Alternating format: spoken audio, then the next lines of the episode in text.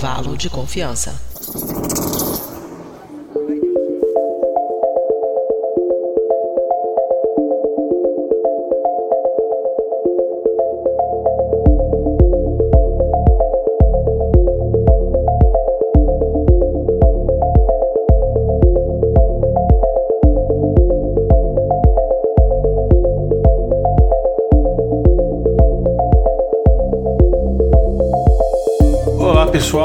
Briden, aqui é o Igor Alcântara, estamos aqui para mais um episódio do nosso especial de férias, o Resample, onde a gente traz episódios aqui já lançados antigos e eu faço um pequeno comentário e represento esse episódio para vocês. Às vezes ele, você não escutou esse episódio porque você começou a escutar o intervalo de confiança depois que ele saiu, às vezes você escutou, mas tem muito tempo, então a gente fez uma seleção também com a ajuda dos ouvintes que estão lá no nosso grupo no Telegram, você pode entrar no post desse episódio de qualquer um e ver lá o link para fazer parte do nosso grupo de ouvintes do Telegram, enfim, participar. Mas enfim, a gente traz esse episódio que a gente convida vocês para escutarem de novo, agora sobre uma nova perspectiva, né? Depois de tanta coisa que passou. E esse é um episódio aqui que ele saiu ali na época da pandemia ainda de Covid. Uh, o nosso episódio número 44 foi antes da unificação das numerações, né? lembrando que as nossas numerações de episódios antigamente, quando a gente tinha três programas, cada programa tinha uma numeração separada, era muito confuso pra gente e pros ouvintes. Então quando a gente chegou no episódio 100, a gente acabou unificando todas as numerações, né? Mas enfim, então eu vou falar hoje sobre o episódio número 44, qual a melhor estratégia para se vencer um jogo. Este episódio, então, ele foi publicado. Eh, na verdade, não, eu falei no meio da pandemia de Covid, desculpa, é no final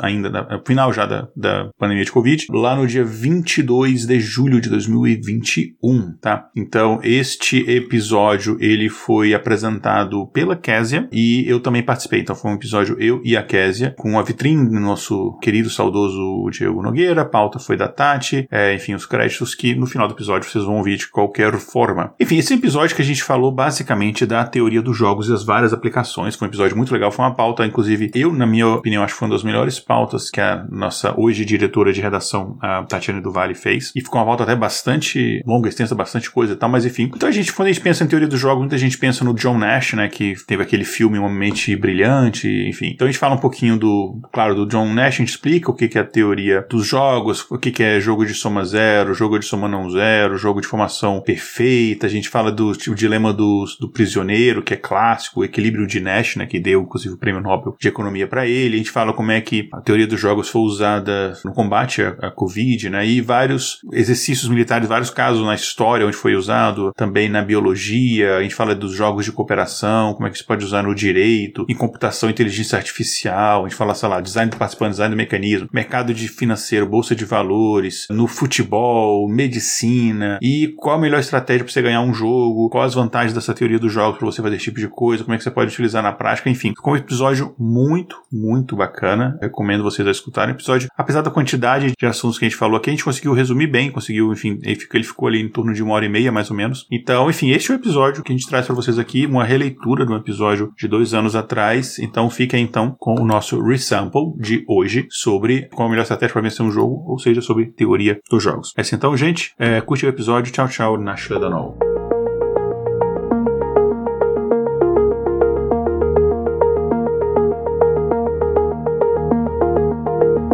Gente, não esqueça de seguir os recadinhos aí da Mari, é, ir nas nossas redes sociais e fazer, né, tudo aí. Se a gente tivesse YouTube, a gente ia pedir pra se inscrever, mas a gente não tem nada no YouTube, então é isso.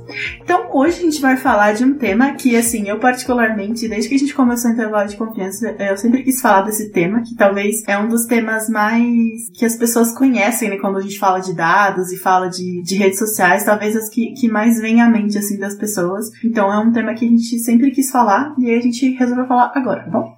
Então, a pergunta é essa: minhas redes sociais, meu celular, é, minha presença online está sendo espionada? Então. Sim, vamos agora então para a parte das indicações. Não, tô brincando.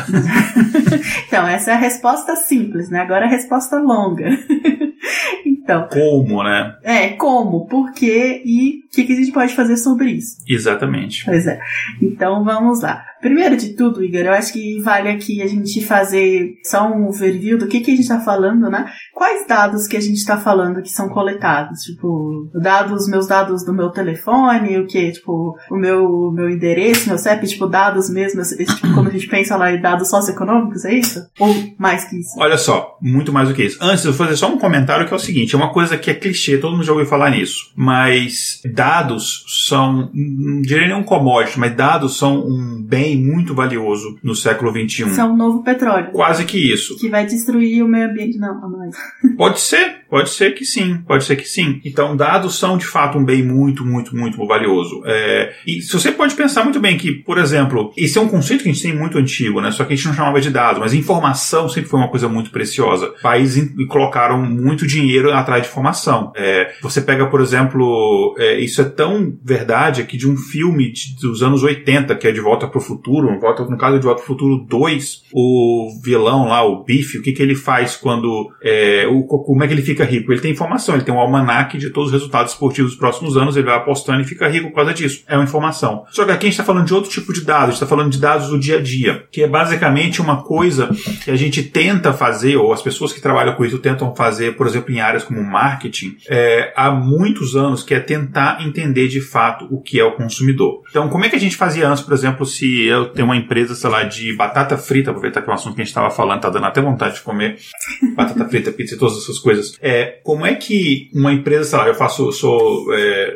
não vou falar nome de marca porque não estão nos patrocinando, mas eu sou, sei lá, o gerente de marketing, alguma coisa assim, estrategista de uma determinada empresa que vende batatas. Então é batatas pônei. Pode é. ser. E aí eu quero fazer batatas para toda a família brasileira, né? Então eu tenho que fazer a batata para criança, tenho que fazer a batata para os adolescentes, para os adultos e tal. Como é que eu vou fazer isso? Como é que eu vou conhecer o meu cliente? Então a gente tinha umas pesquisas que eram feitas e, mas basicamente você distribuía ou você é, dividia a sua população, seu público-alvo, baseado basicamente em dados demográficos. Então você considerava, por exemplo, olha, a gente, você tá lá, você tem é, é, crianças, é, ou mesmo você podia dividir em meninos e meninas, e você podia dividir, sei lá, uma determinada faixa etária, adolescentes, adultos, é, homens, mulheres, é, ah, de repente por faixa, por é, renda, pessoas com classe A, B, C, e você tinha aqueles mais dados demográficos e econômicos e você dividia as coisas assim. E, e são dados também que são de acesso público, vamos dizer assim, né? Da base do IBGE. Qualquer um pode, pode acessar, né? Então. Exatamente. E aí você pegava, por exemplo, eu quero atingir um público tal, sei lá, pessoas de classes A e B, adolescentes. Então você podia pegar o que a gente chama de, de grupo focal, focus group, que é o termo em inglês, pegava essas pessoas, colocava numa salinha, uma amostra, sei lá, 10 pessoas daquelas e mostrava batata as pessoas, qual batata você gosta mais? Ah, eu gosto dessa batata aqui, sabor é, feijoada, sei lá.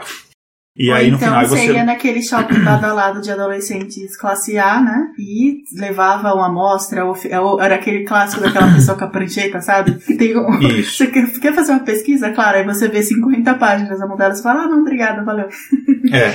Isso num mundo mais simples, onde você tinha menos marcas, menos produtos e produtos um pouco mais diretos, onde você tinha muito controle da informação, basicamente existia alguns grupos que controlavam a informação que chegava para as pessoas, isso era mais fácil a gente trabalhar. Você não precisava de tantas informações. Então você tinha lá televisão, rádio, jornais, é, que tinham, sei lá, dois ou três grandes conglomerados que eram donos de tudo aquilo dali, duas ou três marcas, algumas dessas marcas, inclusive, eram do mesma empresa que era dona de ambas, e era meio que fácil você é, isso aí funcionar. Só que aí a gente chega num mercado do tamanho que a gente tem hoje, com produtos complexos, como por exemplo o streaming de, de séries e filmes. Vamos pegar um exemplo da Netflix, que poderia muito bem nos patrocinar, porque a gente fala demais da Netflix aqui. É, ou você, Amazon Prime, concorrente da Netflix. Enfim, imagine um produto como Netflix. A Netflix, para ela se manter, ela precisa ter um fluxo constante de conteúdo novo que te atraia. Porque senão, digamos, a Netflix só, sei lá, digamos, só tem uma série que eu gosto da Netflix. Essa série, eu consigo maratonar essa série em duas semanas. Eu posso simplesmente assinar o Netflix duas semanas por ano. Porque se, eu, se não tiver nada a, além dali que me prenda na Netflix ou num momento de crise como a gente está passando e eu preciso cortar despesas, eu vou lá, a Netflix eu uso de vez em quando, então ah, eu vou cortar a Netflix e vou fazer outras coisas, vou, vou usar esse dinheiro com outras coisas. A estratégia de Netflix é fazer você achar que ela é indispensável para você, que você não consegue viver sem ela porque todo dia você está consumindo ela. Então a ideia dela é, você terminou de ver uma série ou um filme, eh, você- ela te faz começar a ver o próximo conteúdo. É por isso que é tanto que hoje tem muito mais séries do que filmes, mesmo séries sendo muito mais eh, trabalhadas trabalhosas de produzir, que você tem várias temporadas. Mais caras, né? Mais caras, se você pensar assim, é, pegar um filme, comparar com um episódio de série, claro, o filme vai ser mais caro, mas a série, ela roda durante temporadas, é, enfim, então a série, ela acaba sendo mais trabalhosa. Ainda mais o sistema da Netflix, que ele libera todos os episódios, e aí a maioria das pessoas faz maratona e vê, sei lá, uma temporada inteira em, em poucos dias. É, você manter uma pessoa durante o ano, você tem que ter uma quantidade de conteúdo gigantesco sendo produzido ali. É, então, como é que você faz com que aquela pessoa ela continue assistindo? Se você pegasse aqueles mesmos dados demográficos de antigamente, você ia falhar. Porque pode ser que, por exemplo, eu, é, que estou ali na minha faixa de 20 e poucos anos, não, tô brincando, minha faixa de 40, já passamos 40 anos, é, homem de uma determinada classe social, que mora numa determinada região, pode ser que eu tenha o mesmo gosto de, sei lá, uma menina adolescente da Índia, que não demograficamente não tem nada a ver comigo, mora no outro país, falam outro, outra língua, tem outra faixa etária, outro gênero, enfim, outra etnia, talvez uma outra renda, outros interesses, sei lá, ela pode ser uma pessoa de, da, da área de humanas, eu sou da área de exatas, mas temos exatamente o mesmo gosto, ou muito parecido o gosto. Então, e isso é muito, muito, foi observado bastante. E não é necessariamente que eu gostei, sei lá, de uma coisa de ficção científica, que eu vou gostar de todas as coisas de ficção científica. Não é, por exemplo, que eu gosto de Star Wars, que eu vou gostar de Star Trek. Na verdade, isso é bastante comum, né? Os fãs de uma, de uma não gostam da outra. Então, eu preciso saber mais coisas para entender este cliente. E essa informação de entender o cliente, de conseguir botar um produto na cara dele, ele conseguir vender, colocar na minha cara, por exemplo, um produto que todo mundo, quase todo mundo acharia inútil, só eu e a Kézia que não achamos, eu acho que mais pessoas, porque, enfim, existe um produto, né, que é um, um negocinho que parece uma, um, isqueiro, mas na verdade é um limpador de óculos, e eu ver aquele anúncio e falar, cara, isso é interessante, eu vou comprar dois, é, então, coisas assim são porque isso foi me oferecido através de um anúncio de, um- de uma rede social, no Instagram. E aquilo me chamou a atenção e eu fui atrás para comprar aquilo dali. Isso é, demonstra um grande conhecimento que essas redes sociais têm de mim. Então, é, os dados têm esse valor, fazer conhecer as pessoas. Então, essa longa resposta para a gente entender essa primeira questão. Agora, a pergunta principal que a Kézia fez é que tipo de dados são coletados? Muito mais do que vocês imaginam. E o pessoal que está só ouvindo esse episódio depois não vai ter o visual, mas eu vou explicar o que eu estou fazendo aqui. Eu, tô- vou, eu vou pegar aqui o meu celular aqui da mesa. O celular estava na mesa carregando. Eu tirei ele do carregador, automaticamente a tela se acendeu. A tela não acendeu simplesmente para me avisar que o celular foi tirado do carregador ou colocado no carregador, coisa assim. A tela se acendeu para eu ver se tem alguma notificação. Isso é feito para que eu tenha o impulso de destravar o celular e usá-lo que eu acabei de fazer. Esta informação de eu tirar o celular do carregador, isso é registrado. Isso é um dado que o telefone registra. E se você escolhe compartilhar os dados do uso do seu celular com os aplicativos, como por exemplo o Facebook, o Facebook tem acesso aqui. O Facebook sabe que eu acabei de tirar o telefone da mesa, que existe um acelerômetro, é, enfim, aqui, não necessariamente mecânico, mas existem através de chips, enfim, de sensores, que ele sabe a posição que o celular está. Ele sabe até a altura que o celular está. Ele sabe a posição que o celular está, é geográfica, né? existe um GPS. E ele sabe, por exemplo, se a tela está acesa ou se a tela não está acesa. Então eu peguei a tela do celular e eu, por exemplo, virei numa posição aqui é, vertical, né? Eu deixei ele em pé para eu ver, sabe-se isso. Então isso é um dado que está sendo colocado. Apareceu uma notificação para mim aqui, por exemplo. Não apareceu, mas digamos assim, apareceu uma notificação aqui no WhatsApp. O- a célula do celular está desbloqueada. Será que eu vou clicar imediatamente para ver o que é aquela notificação ou não vou clicar imediatamente? Digamos que eu clique imediatamente para ver. Esse tempo que demorou, apareceu a notificação, a célula está ligada, ou seja, ele está vendo, e ele abriu para ver o que é a notificação, esse tempo, isso é registrado. Se eu deixo o telefone aqui de novo e eu boto ele para carregar de novo, isso é uma outra informação registrada. Quantas vezes eu, eu, eu vejo as notificações registradas? Quantas vezes o celular está com a tela bloqueada, eu não estou com ele na mão e aparece a notificação, o tempo que eu demoro para ver a notificação, isso é tudo registrado. E aí você consegue utilizar isso para definir, por exemplo, ah, o Igor é uma pessoa que ele vê as notificações rapidamente, sai a notificação, em, em média de X segundos vai aparecer aquilo dali para ele. Notificações com mensagens que tem esse tipo de texto, ele tende a responder mais rápido do que não. E aí consegue se traçar um perfil de mim para saber, olha, é uma pessoa mais ansiosa, uma pessoa mais impulsiva, uma pessoa menos impulsiva, ele, ele toma decisões mais rápidas, decisões menos rápidas. E aí tem aquele tipo de texto do anúncio específico que eu vou receber, vai ser baseado nesse tipo de questão. Eles conseguem até saber se eu tenho algum tipo de doença mental, se eles conseguem saber se eu tenho insônia, eles conseguem saber tudo através só desses dados que eu te falei, de quanto tempo eu demoro para ver a notificação, quantas vezes eu desbloqueei a tela do celular e quantos minutos por dia a tela do celular está iluminada e quanto tempo ela não está iluminada. Isso, é. isso. E aí, só lembrando os ouvintes que, assim, o Igor falou assim, ah, dá pra fazer um perfil do Igor, mas normalmente essas coisas não são tão minuciosas, sabe? Ninguém vai abrir, tipo, ah, eu quero ver o perfil da Maria Eduarda, do, sabe, de São Paulo, que mora. Não, sabe? Normalmente eles são agrupados. Cara, se tiver uma pessoa chamada Maria Eduarda de São Paulo no escutando, falar, eles vão achar que a gente conhece eles, né? Nossa, não, não, deve ter bastante Maria Eduarda de São Paulo, gente. Não, mas você, Carlos, de Vitória, nós conhecemos você. É, pois é, a gente sabe que você está. Não, brincadeira. É, mas normalmente é, esses são agrupados, né? Então, é, são dados assim, tipo, monta-se um perfil e pessoas que se encaixam nesse perfil vão ter ou receber esse tipo de tratamento, entendeu? Então, não faz nem sentido do, do, do, do ponto de vista de mercado, porque assim, a gente não tá dando uma. Um, o produto normalmente não é tão personalizável assim que a gente precisa ver o perfil de uma única pessoa. É, então, não faz tanto sentido assim chegar em uma pessoa só, mas normalmente eles usam para fazer o perfil de várias pessoas que se encaixam na, naquele tipo, e aí elas são abordadas, mas isso é só um parênteses, né? É, o Igor falou bastante do. Falei mesmo. de, dos dados do, da Netflix, por exemplo, né? Então, o que você usa, o que tal. Só que assim, a Netflix, se você tá dando esses dados pro Netflix, quer dizer que você já é um usuário da Netflix, né? Então você não entrou no, no aplicativo e, tipo, né, do nada, você já é um usuário. Por exemplo, os, os dados do celular. Normalmente você precisa dar permissão que eles sejam compartilhados, né? Então, é esse tipo de coisa. Agora, o, esse ponto aqui é exatamente porque dos dados das redes sociais serem tão utilizados. Porque os dados da rede social são dados que você está voluntariamente dando, entendeu? Então, quando você entra na rede social e, assim, a imensa parcela do, da população mundial está em alguma rede social, você está dando esses dados é, voluntariamente então você aceitou tacitamente lá aqueles termos e condições que vocês nunca leem, né? Ninguém lê, também não lê. É, você tá já dando aqueles dados. Então é muito mais fácil utilizar esses dados que já estão lá, já estão permitidos, já, as pessoas já estão mandando, sabe? Do que tentar atrair uma pessoa que você não sabe absolutamente nada pro seu aplicativo e aí você começar a coletar dados deles. Então, por exemplo, provavelmente a Netflix lá, quando eles estavam fazendo o pitch lá do, da startup para os investidores lá, eles falaram, olha, a gente usou os dados de tais e tais pessoas aqui, ou do Facebook, do Instagram, dependendo de quando foi que eles foram criados.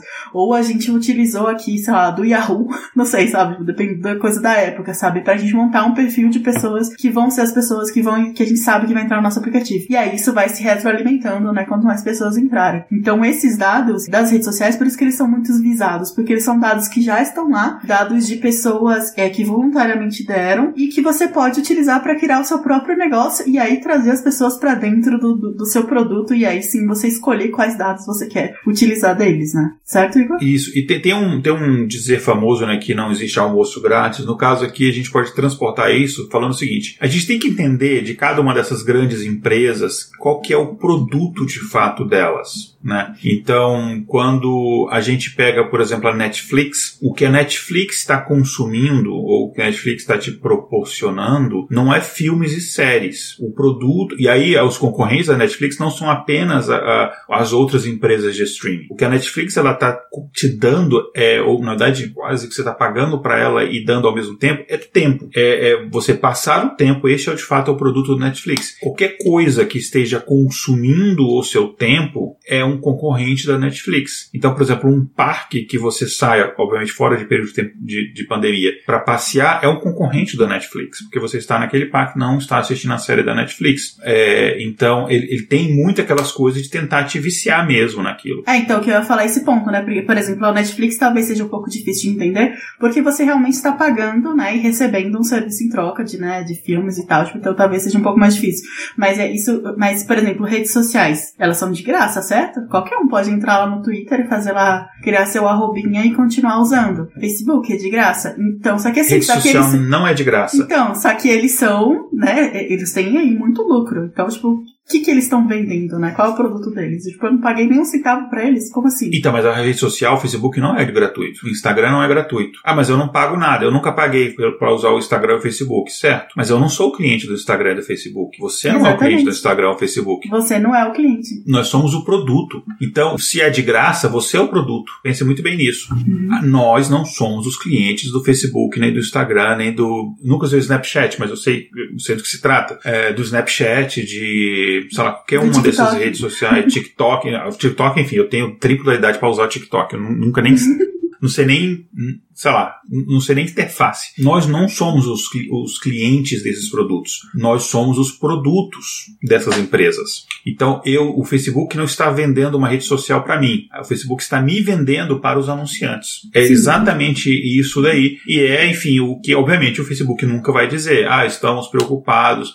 Você já pensou, você já se revoltou, por exemplo, é, dizer, talvez não você, mas pode ter acontecido com algumas pessoas, de repente o Facebook te bloqueia. Aconteceu comigo, ficou uma semana bloqueado. É, sem nenhum motivo eu não tinha postado nada que pudesse caracterizar alguma coisa que eles me bloqueassem. Fiquei uma semana bloqueado, não consegui ter acesso a ninguém do suporte, ninguém me deu nenhuma explicação e dane-se. Isso é um péssimo relacionamento com o seu consumidor, um péssimo atendimento ao seu consumidor. Não tem nenhum tipo de suporte, nada que eu conseguisse usar. A página de ajuda deles é terrível. Para eu ter mais acesso a mais ajuda, eu precisava fazer um login no Facebook, mas eu estava bloqueado, então eu não conseguia fazer o login. É, é, tipo, parece aquela piada do é, teclado não identificado. Aperte Enter para continuar. É tipo mais ou menos isso que aconteceu. Mas por quê? Porque eu não sou o cliente do, do, do Facebook. Então eles não estão nem aí para mim. Sim, só, e aí só um paralelo aí do, do que você está falando, a, a empresa que eu trabalho, né? Ela é um cliente do Facebook porque a gente anuncia no Facebook. Então, ou seja, a gente tem um suporte diretamente com o Facebook, a gente tem um consultor que só trabalha, só, só tá ali para atender a gente. Então, se acontecer qualquer problema, a gente pode entrar em contato com ele, ele vai super nos atender porque a gente é o cliente dele. Exatamente. Então, é essa a questão. E aí, como é que eu sou o produto. Então, tipo, sei lá, de repente vai chegar alguém aqui e falar, ó, comprei você. Como assim? Não, comprei você, eu tô levando. É, porque, não, eu comprei lá no Facebook, tava lá, você... Não, não é isso. O que o Facebook está vendendo são os seus dados para essas empresas e o que, que as, essas empresas querem em relação a isso? Elas querem te vender coisa. E como é que ela vai te vender coisa? Porque a estratégia que a gente tinha uh, antes na televisão, por exemplo, uh, eu tenho um produto qualquer, vamos pensar batata frita, e eu quero ter um impacto gigantesco em batata frita. Então eu posso fazer basicamente uma campanha massiva e botar, sei lá, no horário da novela, um comercial, vai me custar muito dinheiro e eu basicamente vou mostrar para quem antigamente todo mundo via televisão, todo mundo via novela, enfim, a família se reunia em volta da televisão e aí eu colocava um anúncio ali, era garantia de sucesso. Só que é aquela coisa, é como se você quer matar uma mosca dentro de uma sala e você joga uma granada. Você vai matar a mosca, você vai, você vai atingir um monte de coisa. Só que talvez você não precisasse de uma granada, talvez você precisasse só de um daqueelas aquelas raquetinhas.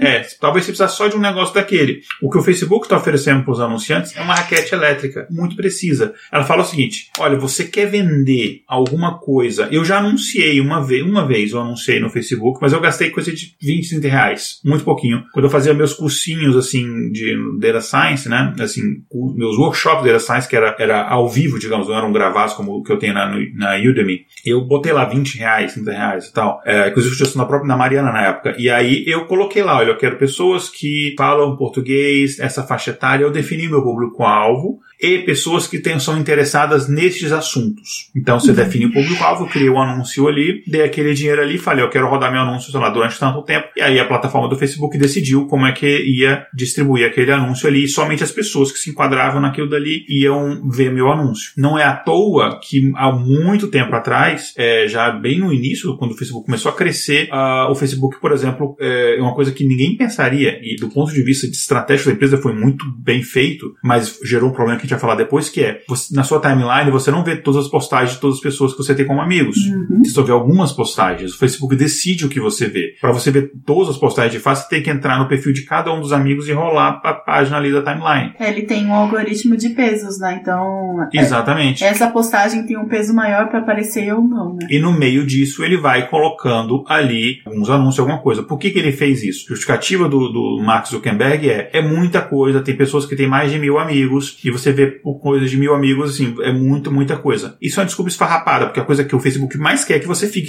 24 horas ali. E nada melhor do que ficar 24 horas usando o aplicativo do que você ter um monte de mensagem para ver e você nunca conseguir ler tudo. Não, mas também tem um equilíbrio, né? Se a pessoa tiver entrar num lugar que são um milhão de coisas, ela falar, cara, eu não consigo ver tudo, vou embora, sabe? Pode ser. Um mas não foi por isso que eles fizeram. Eles fizeram por quê? Porque eles precisam, eles precisam que você utilize a rede social deles. E, principalmente, eles precisam que você esteja utilizando a rede social deles, e essa aqui é a grande chave por que, que os nossos dados são importantes. Para o Facebook especificamente, porque é a maior rede social do mundo, quando a gente fala Facebook e Instagram, enfim, porque é a mesma empresa de WhatsApp está entrando nessa. Porque ele precisa que você ao utilizar a ferramenta dele, você esteja num estado emocional e de humor bom. Porque ninguém, é muito difícil você comprar uma coisa, a não ser que seja uma arma para matar o vizinho é, fascista, mas ninguém vai é, comprar, por exemplo, um limpador de óculos se você tá puto com, sei lá, alguém que postou um absurdo ali. É, então, ultimamente o Facebook tá falhando. é, mas enfim, é, é, porque cada vez tá mais difícil, mas uhum. a ideia é que você, e não só por isso, mas porque eles querem que você continue utilizando. Se você se estressar demais, chega um ponto que você vai deixar aquilo ali para pelo bem da sua saúde mental. Eles não querem que isso aconteça. Então, começa-se a filtrar mensagens meio que vão de acordo com aquilo que você pensa. Como é que eles sabem o que você pensa? E aí é que é o grande pulo do gato. E é isso que é o grande produto. Para que no início, porque o Facebook no começo, é, ele não dava lucro, ele dava prejuízo. Eles estavam todo mundo tentando entender qual que é o produto, exatamente. Todo mundo sabia que era publicidade, mas não necessariamente como é que você ia vender. E o Google começou um pouco que explorar essa área. Quando o Google comprou o YouTube, foi um, um bilhão de dólares na época, parecia um absurdo, né? Hoje em dia foi troco de, de troco de bala, né? Se você pensar bem. Mas no começo ninguém entendia muito bem como é que eu vou fazer essas coisas que são muito caras para manter. Você manter uma rede social como o Facebook, que tem uma quantidade absurda de mensagens, de imagens, de etc., sendo trocadas todo dia, você precisa de uma infraestrutura de servidores, de rede, etc., para você manter aquilo ali gigantesca. É, e a mesma coisa como o Google, por exemplo, a quantidade de eletricidade que os servidores do Google consomem é maior do que toda a eletricidade consumida por vários países. É uma coisa absurda de, do custo daquilo. Como é que você faz uma estrutura dessa dar lucro? E demorou muito tempo para as pessoas entenderem aquilo. E quanto mais preciso, quanto mais raquete elétrica for a sua estratégia de atingir as pessoas, melhor. E é isso que eles estão vendendo para o cliente de verdade deles, que são as empresas que anunciam. Sim, é o melhor resultado, né? Então, por exemplo, em vez de, vez você dar o mesmo mesmo nível de resultado que um, um, coisa da TV, por exemplo, né, que você falou, é, você vai dando, aumentando o nível de resu o, o, a quantidade, né, o res do resultado que você está pro seu anunciante, porque você é mais preciso, né? Então é todo Isso, aquele mote. Vai... Eu vou encontrar exatamente as pessoas que você precisam e o seu anúncio vai ter um resultado maravilhoso. É o famoso retorno do investimento, né? O, é, é, a sigla, né? ROI, né? O ROI, né? Que é o retorno do investimento. Que quantos leads eu tenho de volta, ou seja, quantas pessoas vão ver o meu, vão entrar no meu site ou na minha, no meu produto produto, etc., é, por exibição. Sei lá, eu tenho um, um, anúncio, eu vou exibir um milhão de vezes. Essas um milhão de vezes, quantas pessoas dessas um milhão de pessoas vão de fato ver meu anúncio? E os números do Facebook, eles não divulgam os números gerais de forma muito pública, mas o pouco que a gente sabe é que eles são incrivelmente positivos. Uhum. É claro que depende muito da habilidade das pessoas que estão colocando na campanha, de entender para quem elas querem expor aquilo, mas, por exemplo, você pode, é,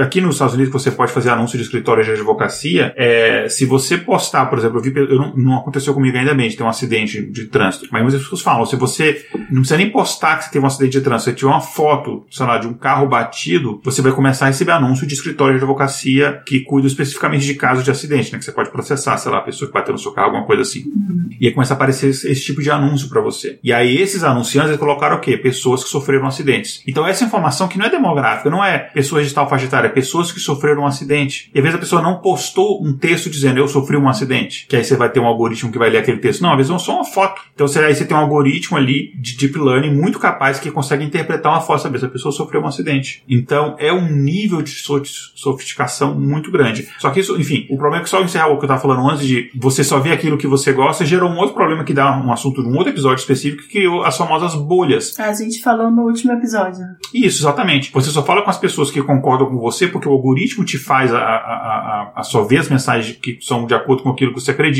e aí você pensa por exemplo, digamos que eu acredito que, sei lá, a Terra tem a forma de uma batata, e aí eu só vou ver pessoas que acreditam no batatismo. Só pessoas é, adeptas do batatismo e do, do terra-batatismo, sei lá como é que a gente pode dar o nome dessa teoria. E aí vai parecer para mim que todo mundo acredita naquilo. Uhum. Ou às vezes no Twitter tem muito esse efeito, né? Você vai achar, nossa, tá todo mundo tá falando de tal assunto, sei lá, da nova polêmica de, da, dessa tal influência que ninguém conhece. Todo mundo tá falando desse assunto. Você vê, cara, não, é só a sua bolha. Ninguém sabe do que você ninguém sabe daquilo fora da sua bolha. Então, isso daí só é possível através do processamento dos seus dados. Mas desculpe, eu mudei muito de assunto, vamos voltar para esse assunto tá. de, dos dados em si. É, então a gente já viu né, quais dados são coletados, por que, que eles são usados assim, né? Então, o motivo principal é exatamente exatamente isso, a propaganda. A propaganda é o motivo principal. Mas, né, como as coisas não se usam para um motivo só, quando eles viram que esses dados são, estavam sendo extremamente é,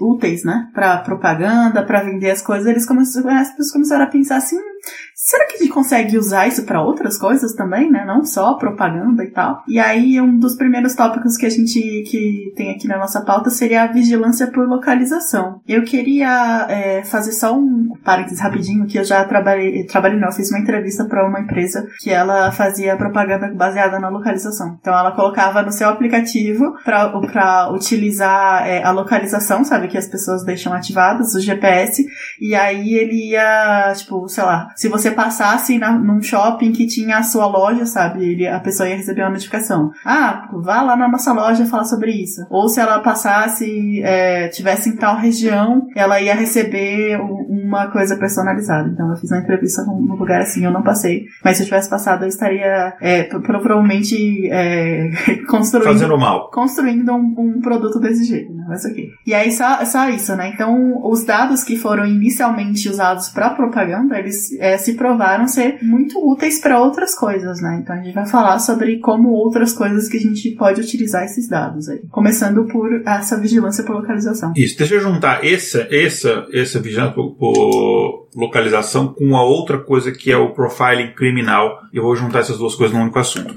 Isso que você falou é real, isso aconteceu ah, comigo, por exemplo. Eu, eu a, gente tem aqui um, um a nossa a empresa de telefonia aqui é a Verizon, é, que é a Verizon AT&T, que a AT&T é a empresa que, foi, que o Alexander Graham Bell fundou, né? É, que é a empresa de telefonia mais antiga do mundo, foi fundada pelo Graham Bell. É, são as duas maiores e, e elas disputam, assim, é, é centímetro, não um centímetro que aqui é Estados Unidos, né? Sei lá, milha a milha ou, sei lá... É polegadas, índice polegada, polegada a polegada aqui os clientes. E eu lembro que acontecia quando eu ia no shopping, antes da pandemia, que fique claro, e aí eu passava na frente de uma loja da, da Verizon, o aplicativo da Verizon que eu tenho, ele, ele apareceu uma notificação. Ah, entre aqui na loja e veja e troque o seu telefone, pegue o novo iPhone, não sei o que lá. Ele sabia que eu tinha um iPhone, obviamente, sabia que o meu modelo não era o mais recente, tinha um no mais recente disponível, e ele sabia que eu estava passando naquele momento exatamente na frente da loja. E ele passava aquela notificação. E aí eu falei, coincidência? Aí eu comecei a testar. Aí eu vi que era de fato, entrei no aplicativo do Verizon e estava lá.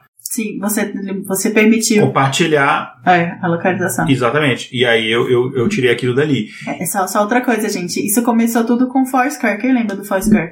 Que eu sempre achei muito bizarro que você anunciava para as pessoas que você, onde você estava. Então, além de você compartilhar seus dados secretamente com os aplicativos, você compartilhava publicamente onde você estava. Então, qualquer um poderia entrar lá e falar: olha, essa pessoa aqui, ela é, vê, vai muito em cafés. Vou começar a dar, é, mandar publicidade para ela do Starbucks. Starbucks, quem sabe ela. É, o Foursquare eu nunca usei, eu, assim, eu, eu tenho... Nunca usei também. Eu, eu, eu, eu, sou, eu sou muito idoso, assim, então o Foursquare eu nunca usei, é, e, enfim, algumas outras dessas redes sociais eu nunca usei. Mas, de fato, começou de fato lá, é uma tecnologia que eles venderam, acho que eles foram comprados por um desses grandes, não sei se foi o Google ou o Facebook, um dos dois comprou eles, por causa, não dos, dos usuários, mas por causa exatamente dessa tecnologia. E aí, basicamente, você tem o, o, o GPS aqui que está sempre te localizando, ele consegue saber isso, e aí é, vão de coisas muito mais bizarras. É, por exemplo, o Facebook ele quer que você se conecte conecte com as pessoas que você conhece, mesmo que não sejam necessariamente seus amigos, mas pessoas que você tem algum tipo de proximidade ou você frequenta o mesmo ambiente, ele quer que você se conecte com aquelas pessoas, porque ele quer saber da interação entre essas pessoas mais informações. Então, porque às vezes ele não sabe a informação através de mim, mas uma pessoa com quem eu me comunico, ele consegue aquela informação de forma indireta. Então, é muito importante para o Facebook, pra, eu falo Facebook aqui porque é a maior rede social, mas as outras também, também é quem tem os algoritmos mais avançados nessa área, mas as outras também, tá? Aquela feature lá, é, no, é antes de eu sair do Facebook, né, estavam acabando de lançar, então não sei se foi pra frente, que é aquela lá, ver amigos próximos, né? Então, amigos, é, que estão próximos de você. Tinha essa no Facebook, né? Então ele mostrava para você pessoas que estavam fisicamente próximas de você. E claro, tem o grande Happen, que eu acho uma ideia de louco, mas aparentemente fez sucesso porque as pessoas usam, que é você literalmente dar match com pessoas que estão próximas de você ou passam em lugares que você já passou. Entendeu? Tipo, o Happen é tipo, se eu fosse um stalker, ele seria meu aplicativo favorito. Cara, eu sou tão idoso que eu nunca ouvi falar nesse aplicativo. Olha só que legal. Você nunca ouviu falar do Happen? O Happen... Não. Ó, então deixa eu explicar. Pra quem não, não conhece, tipo, o Igor. Ele não, ele teve um boom há pouco tempo atrás, mas ele, ele diminuiu um pouco, mas ainda existe, né, o Happen. Então o que, que ele é o Happen? Ele é um Tinder, normal, Tinder. Só que o Tinder, ele, você coloca lá, né, o raio de, de pessoas que você quer, né, conversar da match, mas fica muito assim, sabe? Tipo, é, é muito genérico, né? Tipo, ah, 70 quilômetros ou 2 quilômetros, sabe? Tipo, assim, é genérico.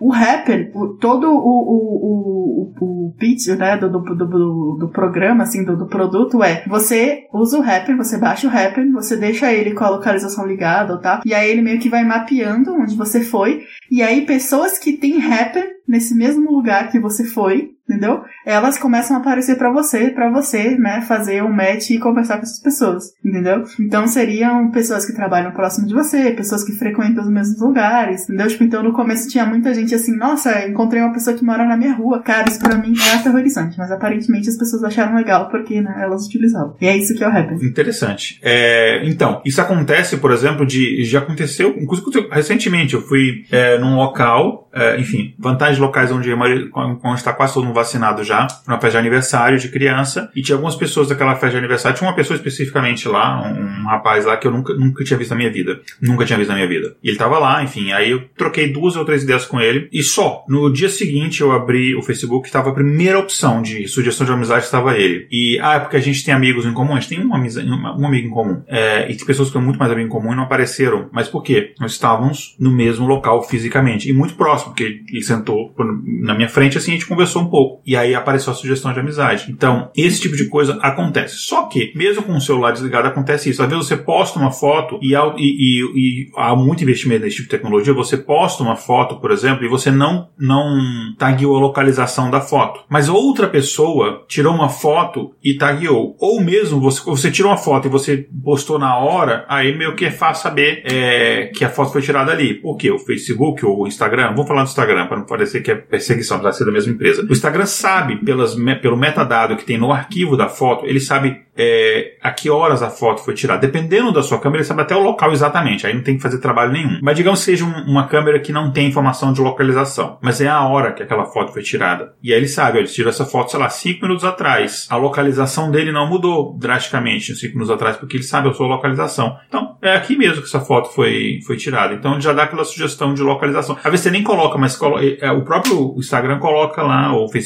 coloca lá a localização mesmo sem você taguear. É, é, parece bem pequenininho assim no, no, no, local onde você estava ali. E às vezes, digamos, não, você tirou a foto hoje, você vai só postar amanhã. E aí pode ser, às vezes, algoritmo, e eles não revelam exatamente como acontece isso, mas eu sei que tem dois mecanismos. Às vezes é porque outras pessoas tiraram fotos naquele local e aí há uma comparação, fotos parecidas, é, e aí ele sabe onde foi. Ou às vezes é porque ele sabia que você estava naquele local e aí você tirou uma. Aí, então ele sabe, olha, às 10 da manhã do sábado, o Igor estava aqui neste, sei lá, neste museu aqui. Aí três dias depois eu vou postar aquela foto, opa, mas foi 10 horas e estava naquele local, então eu já vou sugerir esse local que ele onde ele estava, eu sei onde ele estava. Aí parece, nossa, que legal, ele está me ajudando. Não, ele está te ajudando. Ele simplesmente está pedindo para você treinar o algoritmo dele, está confirmando para saber se o algoritmo. Confirmar a informação, né? Exato. Então, esse tipo de, de negócio de localização, isso, enfim, isso é normal. E isso, às vezes, tem uma utilidade boa. Por exemplo, quando é, algumas empresas de telefonia estavam compartilhando os dados de localização dos seus usuários é, com os departamentos de saúde de cada local para você fazer um rastreamento da adesão aos lockdowns,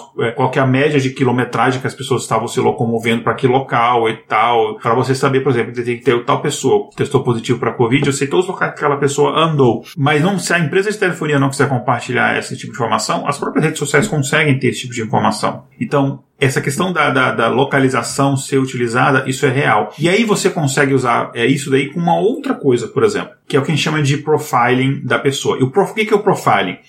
Com poucas postagens, o Facebook diz que, quer dizer, não o Facebook diz que, mas empresas que usam dados do Facebook dizem que, coisa de, isso é um valor médio, tá? Depende do, do tipo de postagem. Mas, em média, com seis postagens suas do Facebook, não, não, mito, não postagens, minto, com seis interações suas no Facebook, não precisa nem ser postagem, pode ser um curtir que você deu. Ele já sabe muito, muito sobre você. Com coisa de 10, ele já consegue traçar um perfil inteiro seu, sabendo qual é a sua preferência política, é, gastronômica, sua classe social, seu nível educacional, várias coisas sobre você. Que tipo de, é, de local você gosta de frequentar, qual o seu tipo de lazer favorito em coisa de 10 postagens. Ele já tem um perfil muito claro. Que tipo de perfil de personalidade você tem, se você é uma pessoa é, mais de, desse tipo de perfil, daquele tipo de perfil, enfim, tem seis tipos diferentes de personalidade, qual que você se encaixa, que é basicamente o que o, o produto que a Cambridge Analytica vendia, né, era basicamente esse tipo de coisa, eles conseguem saber isso. E às vezes você mesmo não compartilhou aqueles dados, mas você tem amigos em volta que compartilharam e através de um cruzamento eles conseguem saber a informação sobre você também. Isso que aconteceu, por exemplo, na Cambridge Analytica, naquele escândalo que deu, por exemplo, a vitória ao Donald Trump, que não foi o único fator, obviamente, uh, mas foi um fator muito importante, que por um lado tinha a estratégia deles de fazer pessoas que estavam indecisas irem para o Donald Trump e tinha um outro lado pessoas que não iam votar na Donald Trump de forma nenhuma, não irem votar na Hillary, ficarem em casa. Então, eram aquelas regiões que você sabia, olha, aqui tá meio que uh, nesse distrito a eleição tá mais disputada, então a gente vai convencer as, os eleitores da Hillary de que ela tá com uma vantagem gigantesca e aí eles não vão votar, vão ficar, ah, não preciso votar porque o voto nos Estados Unidos é opcional, vou ficar aqui em casa e vamos convencer os eleitores do Trump de que é, tá muito apertado, se a gente for votar, vai dar, a gente vai conseguir vencer e no final estava de fato apertado é, e o pessoal foi votar e aí no final, é, às vezes lugares até que nem estava a votar, o Donald Trump conseguiu ganhar por, por, esse tipo de coisa. E a Cambridge Analytica ela fez isso com outros locais. Há indícios que, de, que tenha feito isso utilizando o WhatsApp, há indícios fortíssimos com espalhamento de, de fake news, etc., no Brasil. É, enfim, teve um papel gigantesco. As, pois as... é, a gente já ouviu essa história no lugar, né? Isso, as, as fake news no Brasil que foram feitas de forma uh, muito bem planejadas é, ajudaram muito, muito, muito na eleição do Bolsonaro. Então, tudo isso é baseado nesse profiling, ou seja, nesse traçamento do perfil das pessoas, que muitos locais estão usando para você, por exemplo, tentar fazer uma espécie de minority report e conseguir ou antecipar crimes ou mesmo identificar criminosos. Aí você cruza a questão localização, por exemplo, aconteceu um assalto à noite nesse local. Quem são as pessoas que estavam naquele local à noite? Pô, mas será então que o pessoal deu check-in ali, o bandido deu check-in? Gente, o prestes entrar aqui. Não, porque tem uns até que são burros que fazem isso. Mas não, ele sabe a localização porque o celular compartilha esse tipo de informação. É, e obviamente o Facebook não quer dar essa informação para a polícia porque não é de interesse dele, mas enfim, a, a, as próprias forças policiais têm outras formas de saber isso daí. Só que isso também vem com as consequências, porque o que, que será que se usa de um profiling para saber se uma determinada pessoa cometeu um crime ou não? É, e aí a gente vem, é uma questão que a gente vai abordar no outro episódio, né, da questão do viés dessas, dessas inteligências artificiais, mas muitas vezes esses profilings, eles são extremamente racistas, porque eles se baseiam nos dados errados. Esses profiles para você identificar um criminoso, ele se baseia no dado não de quem de fato cometeu um crime, mas de quem foi condenado por um crime. Também tem outro, outro fator aí que eu queria é, só dizer antes da gente entrar mais um pouco nisso, é que assim, apesar da gente ter, existe muitos dados nas redes sociais, e tipo, a gente, né, a gente, às vezes quando o Igor falou, não a gente especificamente, eu, Kézia, mas né, a minha rede de, de amigos, de familiares está dando muitos dados que é, podem inferir coisas sobre mim,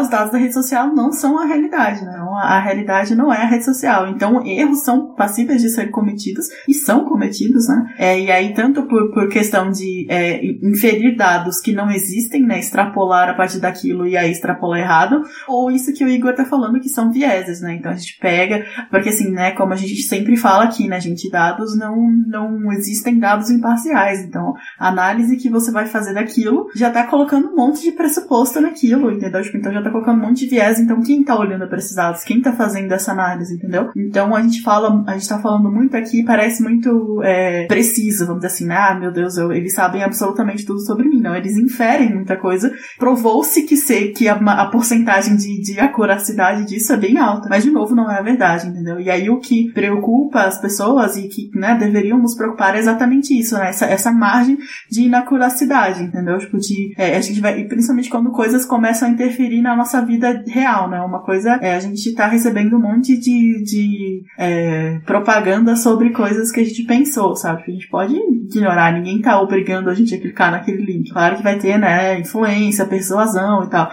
Mas é, a diferença mesmo, realmente, a preocupação é quando isso começa realmente a afetar a nossa vida, do tipo, ah, ele, a gente só vai ver esse tipo de dados, então a gente não tem como ignorar, sabe? A gente não vai conseguir ver outro tipo de, de visão. Ou quando isso for pra vida real e isso ser utilizado por, pela polícia ou por governos, entendeu? Que realmente vão fazer algum tipo de ação real nisso, né? Sobre o, o seu comportamento e sua vida, né? Você falou várias coisas muito interessantes aqui. Deixa eu começar só um comentário do, do que você falou no final, depois eu volto do começo. É, você falou falou aquela coisa, ah, às vezes a gente só vê aquilo, né? Existe um tipo de ataque, é, parece coisa de hack, mas existe um tipo de ataque que bots fazem em redes sociais, muito comum no WhatsApp e no Twitter, que é o seguinte, é dar uma relevância maior a um assunto do que ele realmente existe. Então você tem um monte de bot falando de um assunto e parece que aquele assunto do momento, aquilo vira trending topic. Então, parece quando o pessoal de Belarus começou a apoiar bastante o Bolsonaro, né? Isso, e com os mesmos erros de português, todo mundo postando a mensagem.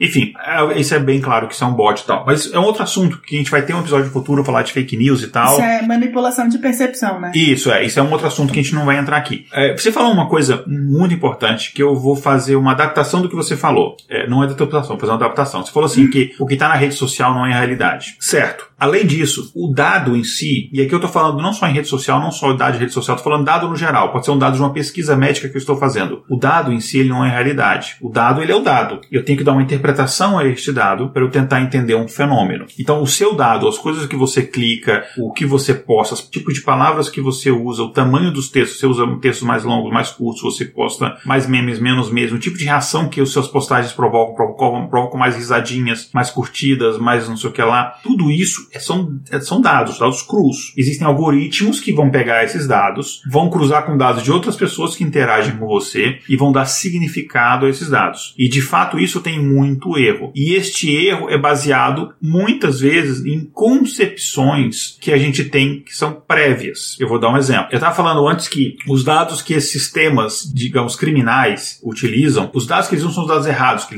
né? E, na verdade, porque não é nem de propósito, é porque os dados corretos eles não existem de fato. Então vamos lá, eu quero identificar se uma pessoa cometeu um crime ou não, baseado em informações como, por exemplo, a fotografia dessa pessoa, esse tipo de coisa, é, uma, uma gravação do áudio dessa pessoa, etc. A gente não tem dados das pessoas que cometeram crimes. Como assim? A gente não tem dados das pessoas que cometeram crimes? Não. A gente tem dados das pessoas que foram condenadas por crimes. Só que a gente sabe que pessoas culpadas são inocentadas, pessoas inocentes são condenadas. Isso acontece. Então o dado que a gente tem não é quem cometeu o crime, são os dados de quem foi condenado por crime. É, e também de quem foi pego, né? Então tem, tem isso também, né? Isso, exatamente. Então, assim, é, sem contar a pessoa que não, nem foi nem descoberta. É, e existem diversas pesquisas diferentes que os, que os resultados eles são muito parecidos que indicam que uma pessoa negra e uma pessoa branca, quando você compara as duas, cometendo o mesmo crime, a pessoa negra ela tem nove vezes mais chance de ser condenada por aquele crime que uma pessoa branca. A pena pelo mesmo crime aplicado àquela pessoa negra, ela é uma coisa de sete vezes em média maior do que a pena aplicada por uma pessoa branca pelo mesmo crime. Então, é óbvio que se você usar uma base de dados de condenações, você vai ter um viés extremamente racista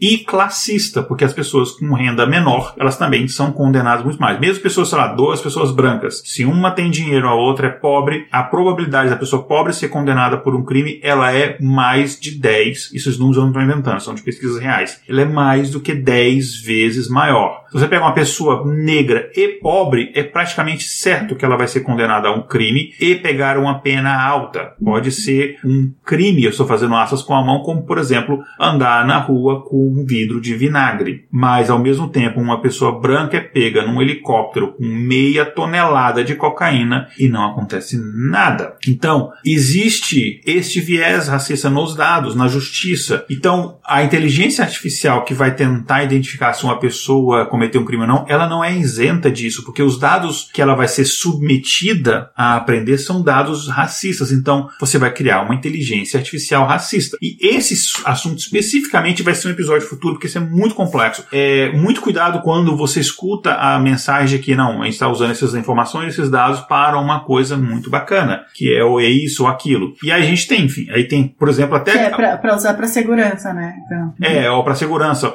Até o próprio reconhecimento facial ele funciona melhor em pessoas de pele branca do que pessoas em pele negra. É porque o que tem por trás de toda essa essa, vamos fazer, sabe aquele meme do do, do Scooby Doo que eles tiram a máscara do, do, do, monstro e no final, ah, revela quem é. Então a pessoa por trás da máscara, quem e faz toda essa questão de inteligência artificial é um é um negócio chamado aprendizado de máquina, machine learning, que é o tipo 95% tudo que a gente fala que é inteligência artificial é um tipo específico chamado machine learning aprendizado de já máquina. falou, temos vários episódios sobre isso. vários episódios que falam uhum. só sobre isso. Uma pequena revisão. Basicamente, a máquina vai aprender como? Você vai dar para ela dados dizendo o seguinte: digamos que eu quero, por exemplo, treinar uma inteligência artificial, isso é uma coisa real que eu já fiz, para pegar imagens de, de fotos de pele, identificar se aquilo ali é um, um pode ser um tumor maligno ou simplesmente é, é uma mancha na pele, um, sei lá, uma outra coisa qualquer, uma pintinha, alguma coisa assim. Como é que ele vai saber isso daí? Olha, eu preciso dar os dados para a inteligência artificial, não vai saber aquilo do nada, então eu preciso dar para ela, sei lá, um monte de imagens e falar, olha, e eu vou dizer para ela, essa imagem é câncer, essa não é, essa é câncer, essa não é, essa é câncer, essa não é. Eu tô fazendo aqui um exemplo bem simples, né, meio binário, é ou é ou não é, mas pode ser mais complexo que isso, mas basicamente é isso. Eu posso fazer a mesma coisa com, por exemplo, um dados criminais. Foto de várias pessoas. Criminoso, inocente. Criminoso, inocente. Criminoso, inocente. Se eu faço isso, eu tô ensinando como é que ela funciona. É fácil, não,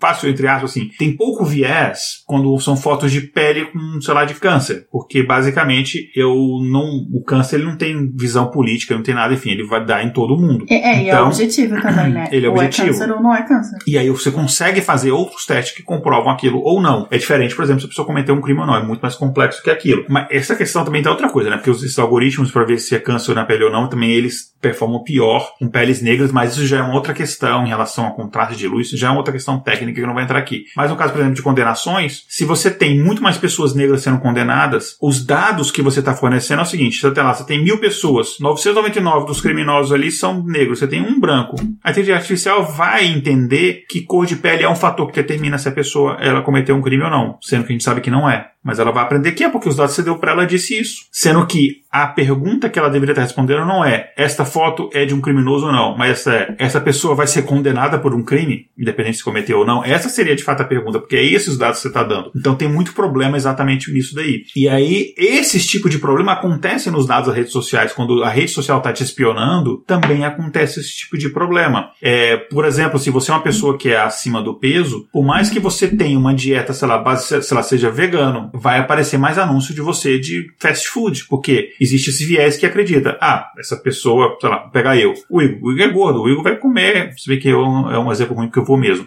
mas ele vai, vai comer esse hamburgão aqui com essas batata frita e tal. É, mas é só um exemplo para você entender, mas não necessariamente, mas ela vai cometer erros, ela vai oferecer, por exemplo, um cupom de churrasco para um vegano, porque ela vai ver aquele perfil, ah, essa pessoa tem cara de, de, sei lá, de pessoa que come churrasco. E isso acontece para diversas coisas. A gente tem sempre, porque a empresa, quando ela quer contar a capacidade dela, quer vender o produto, ela vai contar sempre o sucesso. Então você vai ter aqueles exemplos clássicos da, da Target, que descobriu que a menina estava grávida antes dos pais. Os pais descobriram é a Target. Por causa do perfil de compra, Target, para quem não entende, Target é uma, uma, loja aqui de, de departamento. O C&A. É, é mais, assim, porque ela vende também comida, ela, tipo, meio que... É Americanas. É, só que melhor, assim, meio mais organizada. Americanas é, o, é a teoria do caos aplicada numa loja, né? Porque você tem produto no chão aqui do lado, você tá andando, você tem... Sim, cara, tô, nunca entrei numa Americanas que não parecia que foi é, saqueada num dia do, do pós-apocalipse. É, exatamente. É, é, isso aí, isso é Americanas organizada. Mas então, a Target, ela detectou como a menina estava grávida, baseado basicamente no, na, no padrão de compra dela, que ela tinha aquele cartãozinho de fidelidade. Quando você passa o cartãozinho de fidelidade no supermercado, não sei o que lá, e eles te dão desconto, não é porque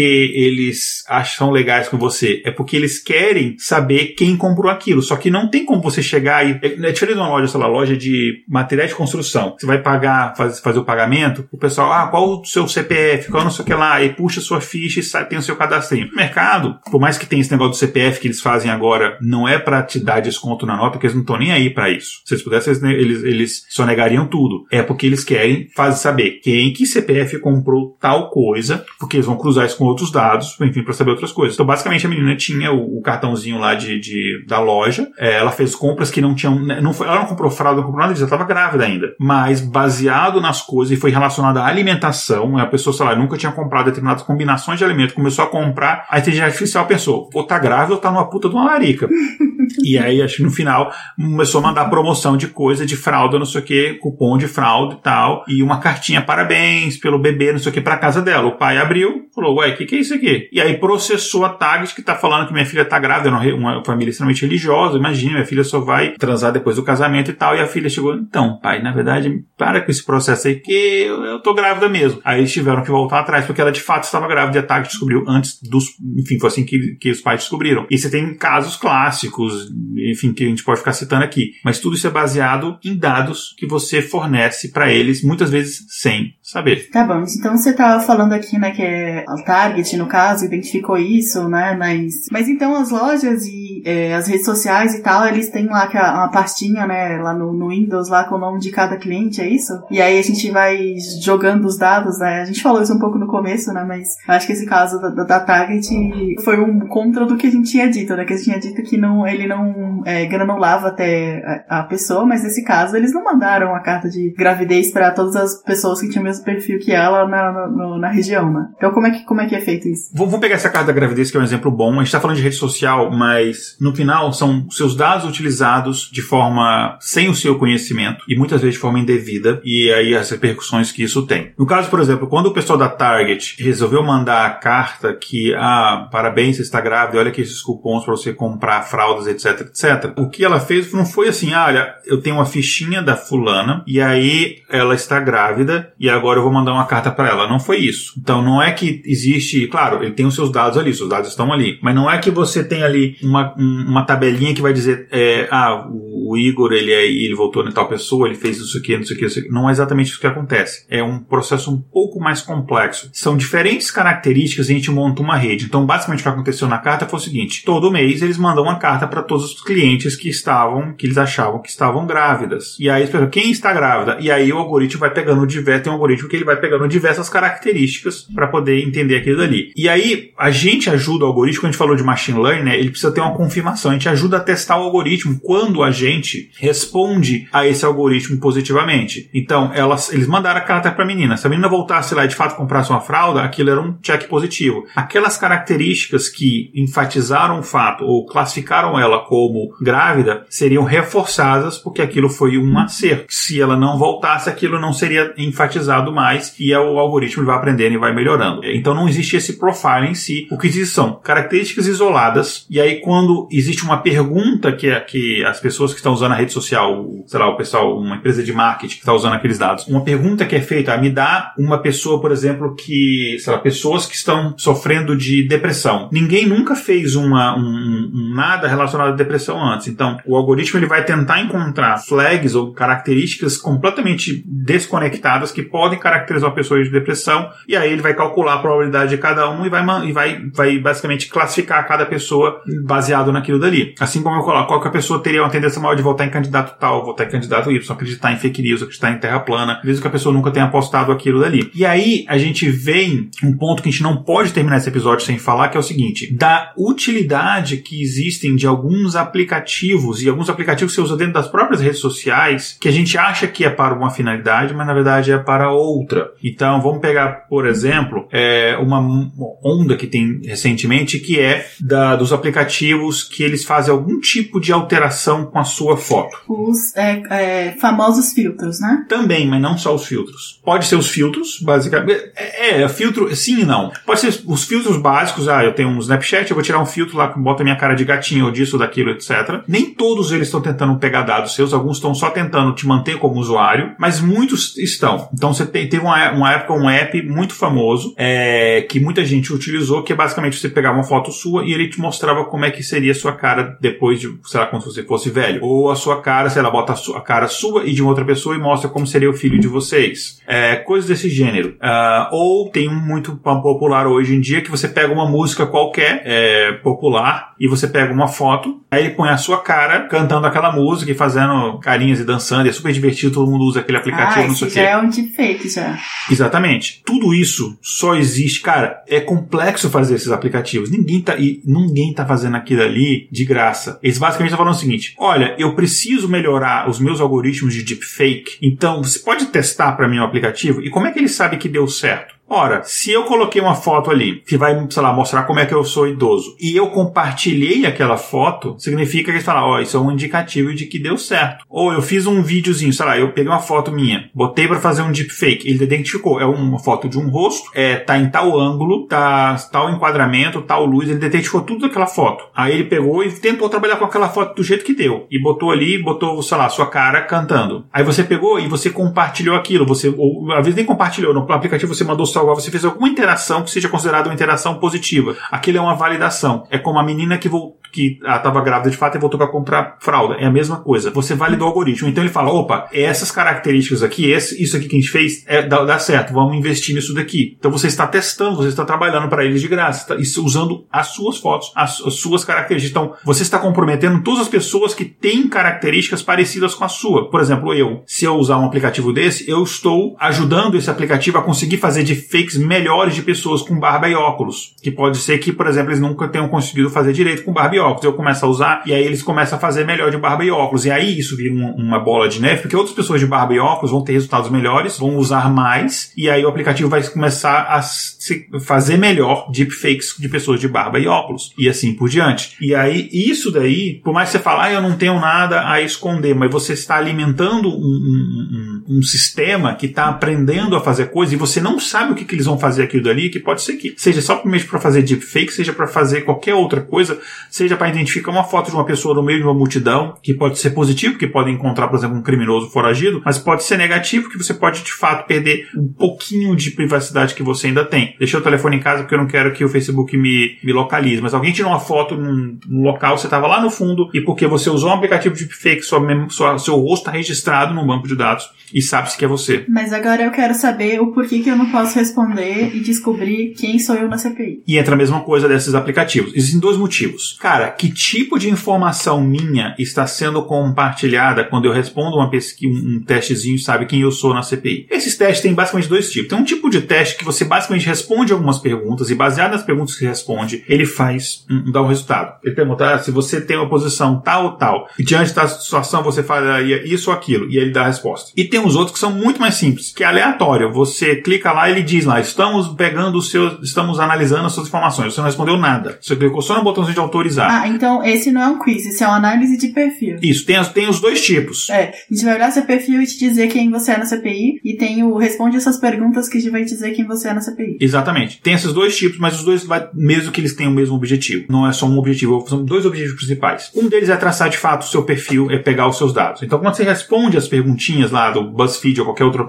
é, ferramenta dessa, para saber quem é você na CPI ou quem é você no Friends, enfim. O que eles estão fazendo ali, quando você está respondendo aquelas perguntinhas, você está sabendo um pouco de você. Eles sabem qual a sua opinião política, eles sabem se você é mais progressista, mais conservador, etc. Eles sabem se você é mais religioso, menos religioso, eles sabem se você é mais esquerda, mais direita, etc. Eles sabem disso. Isso é uma informação que dá para ser usada depois, como por exemplo a Cambridge Analytica fez. Só que não é só isso que acontece. Quando você utiliza esses aplicativos, normalmente acontecem duas coisas. Uma, você usa ele dentro de uma rede social. Tem lá no, dentro do Facebook você usa ele. E aí aparece uma, uma coisa lá, você deseja, você autoriza esse, a usar os seus dados. Quando você faz isso, você basicamente está criando uma conexão, e é conexão de fato, você está criando uma conexão da API do Facebook, acessando os seus dados para esse essa outra empresa qualquer. E foi exatamente assim que a Cambridge Analytica pegou os dados e ela sabia uh, os dados de 100%, 100% do eleitorado americano. Cada uma das pessoas. Mesmo aquelas que não faziam isso porque através de informações cruzadas. Sabia todo mundo daquela família, sabia os amigos, então meio que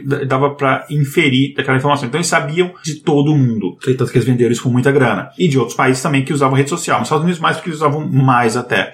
Então, quando você autoriza o aplicativo, que às vezes você pensa, ah, ele está autorizando só porque para compartilhar ou só para tal, você está autorizando a ele ir lá e pegar quem são os seus amigos, quais são os locais em que você esteve, é, quais são as coisas que você curtiu, as coisas que você compartilhou, os grupos, as comunidades que você faz, você faz parte, as páginas que você curtiu, é, série que você assistiu, porque às vezes a gente compartilha, ah, série legal que eu tô vendo, você tá, autorizou ele a pegar aquilo. Por mais que ah, eu fiz o teste e fui lá e desautorizei imediatamente, mas é, isso é um sistema automático, ele vai lá, ele, são uns poucos segundos para ele pegar, faz uma cópia desses dados e salva. Segundo o acordo entre as empresas e o Facebook, as empresas que compram esses dados, mas depois com a Cambridge Analytica a gente descobriu que o Facebook não tinha controle sobre isso, elas não estavam fazendo isso. A partir do momento que você coloca lá, não autorizo mais esse aplicativo a ter acesso aos meus dados, ele deveria apagar os seus dados, mas eles não fazem, ele faz uma cópia, aquela cópia daqueles dados ali, faz um snapshot dos seus dados. E aí, às vezes, você fez o teste e você, cara, porque é difícil, é de propósito que é difícil, você tem que entrar nas suas configurações pessoais de segurança e ver quais são os aplicativos que estão autorizados. Se você fizer isso, tem uma lista gigantesca de aplicativos autorizados que de teste você fez há cinco anos atrás e está lá ainda, pegando seus dados todo dia, todo dia, todo dia e armazenando aquilo dali. Isso é uma uma, forma. Uma segunda forma é você usa o aplicativo fora das redes sociais, mas ele pede para você fazer um cadastro. Os cadastros normalmente são chatos. Só que tem opção. Em vez de fazer o cadastro, você pode simplesmente logar usando a sua conta no Google, usando a sua conta no Facebook. E é o que normalmente o pessoal faz, ah, vou usar a conta do Facebook. Quando você faz isso, existe um negocinho falando, você concorda com nossos termos de uso. Ninguém lê os termos de uso. E lá tá falando, a gente tem acesso, a gente, você dá, autoriza a gente ter acesso aos seus dados à rede social. Ele faz a mesma coisa, vai lá e copia todos esses dados. Esse negócio de acesso ao redes de uso, sabia que nas primeiras versões do termos de uso Instagram, tava ali dizendo que os direitos autorais das fotos suas que você postou no Instagram era do Instagram. O Instagram poderia a qualquer momento cobrar royalty seu se você usasse aquela foto fora do Instagram. Claro que eles não fariam um negócio desse, que isso, enfim, isso é, é, geraria um hate gigantesco em cima da rede social. Mas tava lá. Eu não sei se ainda não tá, mas eles, é porque eles tiraram, não sei se botaram de volta. Teve uma empresa, a gente já citou isso num episódio mais antigo, uma empresa de uma loja de jogos na Inglaterra, equivalente ao que a gente tem aqui nos Estados Unidos, chama GameStop. Uma loja de, de, de jogos usados, de videogame e tal, no, no, na Inglaterra, que eles fizeram de brincadeira. Eles fizeram, tinha uma promoção lá, você tinha que cadastrar no site para pegar uma promoção para comprar um, uns jogos lá, e eles tinham um termo de uso lá, que você tinha,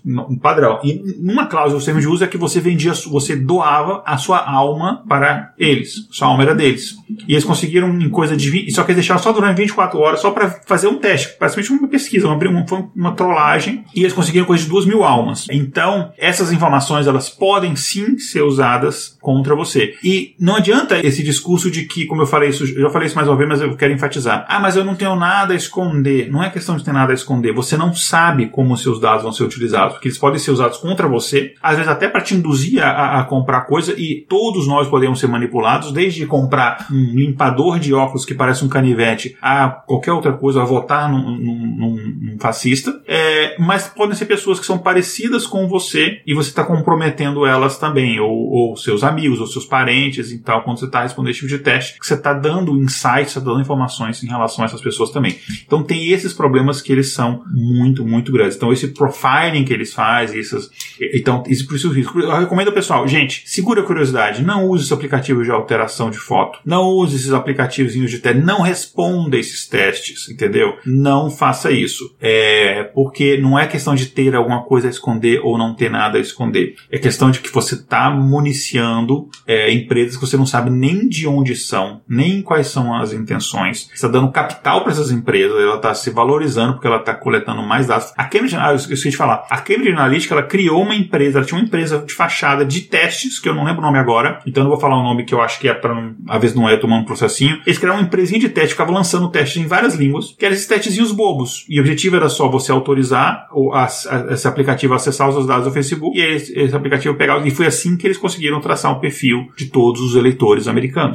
Então, eles criaram isso. E isso é muito comum. Muitas empresas, é, eu quero testar um algoritmo tal que bota o rosto do pessoal, mas no final eu quero vender outra coisa para outros clientes. E aí eu estou comprando, comprando, eu estou pegando de graça dados de pessoas que concordaram. E aí no termo de uso vai ter alguma coisa, ó, os seus dados podem ser utilizados e tal, sem o seu consentimento, sendo etc. É, e você concordou com aquilo dali. Então, muito cuidado, não faça esse tipo de coisa. Eu, quem me conhece sabe que eu sou chato que olha, respondi o teste, isso aqui. Eu era. Porque hoje em dia eu tomei que assim, ah, cara, já faz pra todo mundo, a galera quer fazer, faz. Mas eu normalmente era aquele chato, falei, não, não faz isso, não responde os testes, não faz aquilo, proteja os seus dados, proteja seu. Porque, enfim, e olha, tá vindo de mim, né? Que sou um cientista de dados. Enfim, eu deveria falar para vocês, não, gente, faz isso aí, tá ajudando a minha profissão. Mas a gente tem ética, né? Então, enfim. Pois é. Gente, então só, só que eu vou fazer um, um parêntese aqui para todo mundo. Existem dois temas que, que perpassam esse, esse assunto que a gente tá falando, mas que a gente não vai abordar aqui nesse episódio. O primeiro tema é a questão da vigilância do uso desses dados é, em questões políticas e questões governamentais, para além da Cambridge Analytica, né, mas questão institucionais, estatais, porque a gente acha que esse assunto merece um episódio só com especialistas, né? a gente não é especialista é, nesse fazer, assunto. Dá pra fazer um episódio só sobre o PRISM, né, que o Snowden é, acabou... Sim, sobre o Snowden, sobre a China, sobre diversas coisas, então a gente sabe sobre isso, a gente não esqueceu de falar que realmente isso merece um episódio completo à parte. E a segunda coisa que tem a ver também é, um é sobre a LGPD, que vocês devem ter ouvido falar. Se não ouviram falar, gente, por favor, ouçam um episódio de LGPD, que é a Lei Geral de Proteção de Dados, que já está no ar, e é por causa dela que você tem que aceitar cookies toda hora, então culpem a ela. É, e lá eu trouxe um, é, um especialista sobre o assunto, um grande colega meu que trabalhou comigo e que implementou, uh, fez todas as alterações de LGPD na empresa que eu trabalho, então, né, realmente sabe do que ele tá falando. É, e a Carla também, que, né, nossa querida advogada de plantão, a gente falou mais sobre LGPD Então, se você quer saber mais sobre isso, essa lei ela foi feita como um, um, uma tentativa, né, uma resposta a esse uso de dados e aí, né, é, fica a discussão de se isso foi efetivo ou não, se está sendo né, real, é, real ou não aquilo, mas foi uma tentativa de resposta a isso. Então, vale muito falar, é, ouvir esse episódio porque tem tudo a ver com o tema que a gente está falando aqui, tá? Então, é, a gente está se aproximando mais aqui do final do tema, mas antes disso eu queria trazer alguns dados que a gente trouxe aqui para vocês, uns dados mais, né? Porque, obviamente, a gente é um podcast de dados, a gente tem que trazer dados para todo mundo, né? Então, só uns dados sobre é, usuários aqui. O Facebook, ele foi criado em 2004 e ele atualmente tem 2,85 bilhões de usuários. Não são milhões, é bilhões de usuários. E o Instagram, que é da mesma, né, empresa, nossa, é, toda empresa do senhor Marquinhos, foi criada em 2010 ele tem 1 bilhão de usuários e os países com maior público são os Estados Unidos, que tem 140 milhões de usuários, Índia, 140 milhões também, Brasil 99 milhões, Indonésia 85 milhões e Rússia 56 milhões de usuários. Então, durante o primeiro trimestre de 2021, né, então dados recentes, a empresa Facebook, né, dono do, do da holding, é, afirmou que 3,45 bilhões de pessoas do mundo estavam usando pelo menos um dos seus principais produtos da empresa aqui, né, para quem não sabe, é Facebook, WhatsApp, Instagram ou Messenger do Facebook todo o mês. Então, 3 3,45 bilhões de pessoas estavam na rede Marquinhos, né? Quase metade da população mundial. Imagina o. Exatamente. Nada que a gente teve, teve um, um nenhuma empresa tem acesso assim praticamente tão grande é, como, como eles. Um acesso tão grande, né? Porque você pode dizer, ah, o Google também tem, mas o Google é, tipo não tem um acesso tão profundo é, em questão de, de sociais até porque o Google Plus, né, nunca foi pra. Então é o. É, não, mas, mas, o buscador do Google ele sabe muita coisa, porque o Chrome ele é o navegador mais usado do mundo. É, o Chrome, normalmente, quando você usa o Chrome, você está logado, mesmo que você não queira, você logou uma vez ali, ele está sempre logado ali. Você logou no, no, Gmail, por exemplo, ele está logado. O Gmail é o maior servidor de e-mails do mundo. O, o Chrome é o navegador mais usado e o Google, enfim, o buscador mais utilizado. Tem o Google Drive também, que nos termos de uso, ele tem acesso a todos os documentos que você, tudo que você armazena no Google Drive. Exatamente. Então, o Google também tem, vamos falar um pouquinho do Google, para não ser que a gente está tendo um viés de um lado e não do outro. O Google tem acesso a tudo isso. Então, quando você vai lá pesquisar alguma coisa no Google, ele sabe quem está fazendo aquela pesquisa no Google. Aquilo não é anônimo. Aí o ouvinte fala, ah, mas eu abro aquela aba anônima do Chrome. Aí eu dou risada. Falo, anônimo não sei aonde. É, é anônimo só porque não guarda histórico, mas é anônimo para você, mas não para o Google. Ele sabe quem você é. Então, você está logado, mesmo que você não saiba, porque você vai permanecer sempre logado ali. Então, você fez uma pesquisa ali, por exemplo, é, ele sabe. E a gente começou a ter indícios disso com coisa até positiva, né? Que tinha um pessoal ali de uns grupos terroristas que estavam logados no Chrome, o cara usou o Chrome, o cara, não, enfim, não manjava ainda da Deep Web, e não percebeu, o cara pesquisou lá como fazer uma bomba, alguma coisa assim, e aí o FBI bateu na porta do cara um dia depois, assim, porque eles sabem esse tipo de coisa, obviamente. Então não é só uma questão do, do Facebook. Isso, isso é uma coisa antiga, nesse né, tipo de, de vigilância por dados, mas como, como a Casa falou, isso é um outro assunto, né? Que a gente for pegar pelo FBI, é, por exemplo, que tinha um, um determinadas obras, é, determinados livros, né, toda vez que eram é, alugados ou pesquisados em bibliotecas americanas, isso aí falando desde os anos 60, aquilo ali, por exemplo, se você fosse uma biblioteca americana e pesquisasse o Manifesto Comunista nos anos 60, aquilo ali era informado ao FBI ou à CIA. É, enfim, é auge da Guerra Fria, né? Então, esse tipo de coisa é anterior às redes sociais, só que com as redes sociais você tem uma ferramenta gigantesca e aí o Snowden, no, ele revelou o projeto PRISM, que, enfim, era uma coisa nisso num nível que a gente jamais imaginou que fosse, fosse possível, mas isso é um assunto para um outro episódio.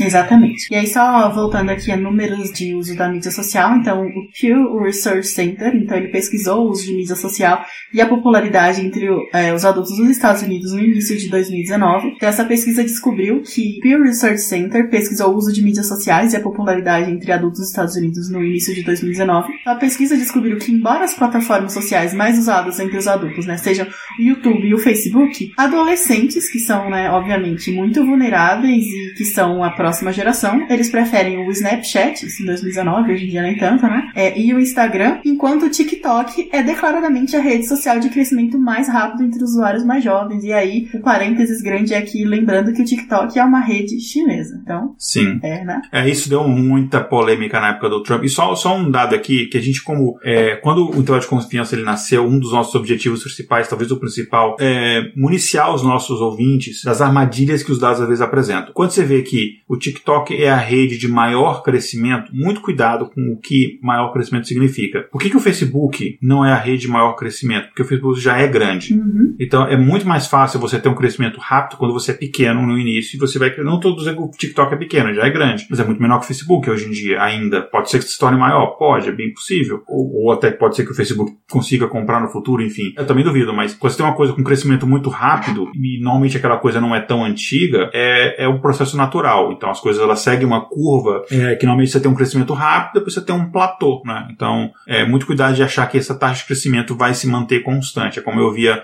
tempos atrás. Usuários é, de tal plataforma, sei lá, usuários Linux, é, usuários domésticos de Linux vão passar o Windows em 5 anos, eles pegaram as taxas de crescimento recentes e na, na, época, assim, acharam que aquilo se manter eternamente e aí cometeram, enfim, uma falácia muito, muito grande. Então, só esse parênteses aqui.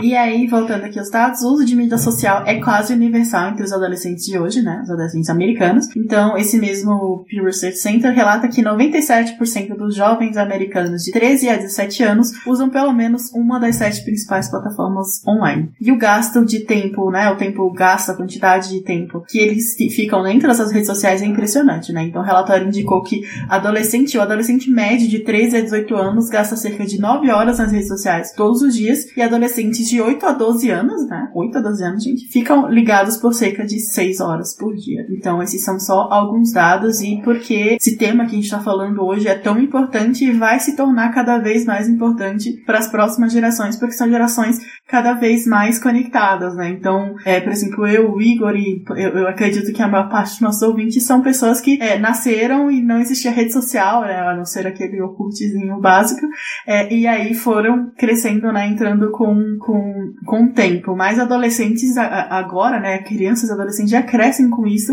e, é, né? Por uma questão aí de comportamento, de pertencimento ao grupo, acho que vale aí uma, uma pesquisa sociológica nesse sentido, eles tendem a compartilhar muito mais, né? Então eles compartilham muito mais coisas, não tem tanto conhecimento sobre esses tipos de armadilhas ou de, de prevenções que podem ser feitas, né? Como a gente tá, espera estar tá passando essas informações para vocês.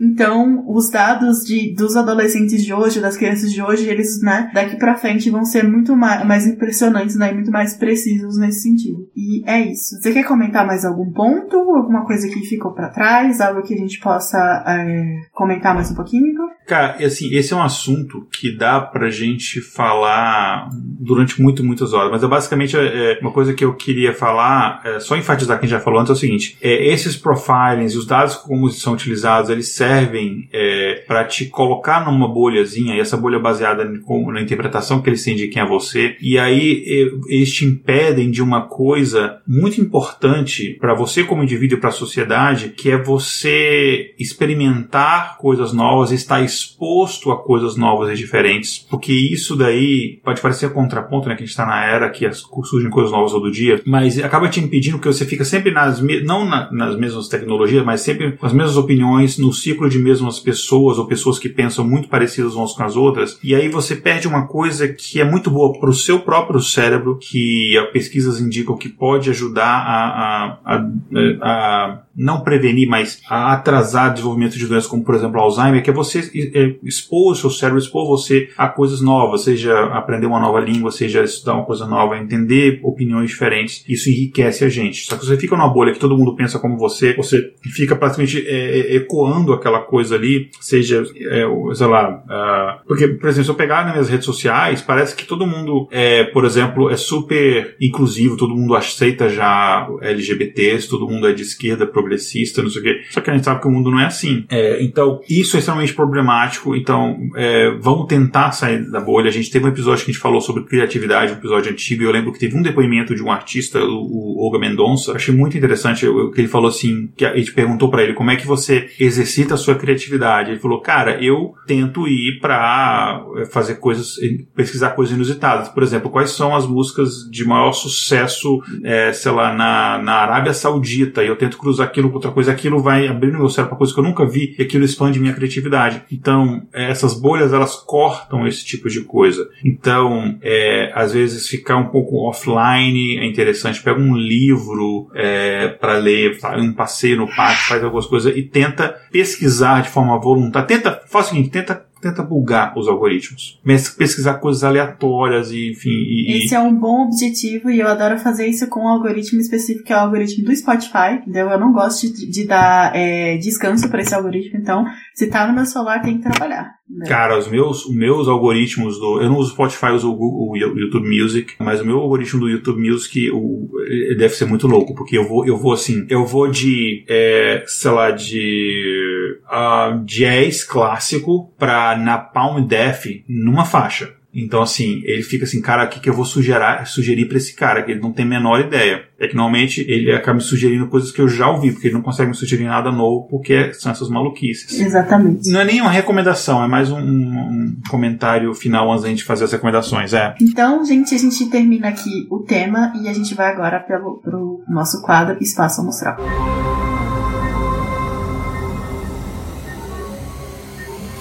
Espaço Amostral.